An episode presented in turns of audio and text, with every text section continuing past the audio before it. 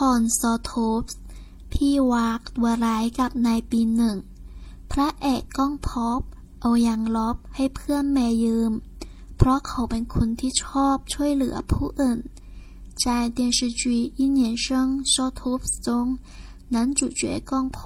把橡皮擦借给朋友妹，因为他是个助人为乐的人。ยืม借ยางลบ橡皮擦พระเอก 男主角เครื่องเขียน文具 แฟ้ม文件夹文件袋